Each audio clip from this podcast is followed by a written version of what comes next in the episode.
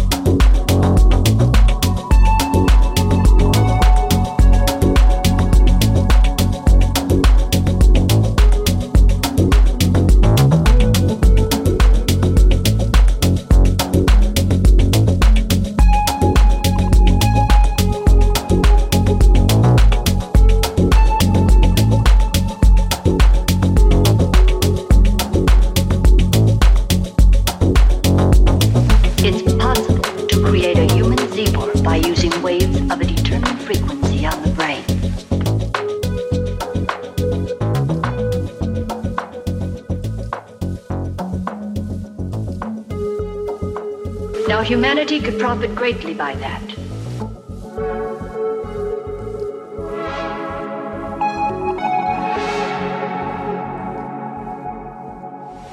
And then would be able to cure brains damaged by insanity,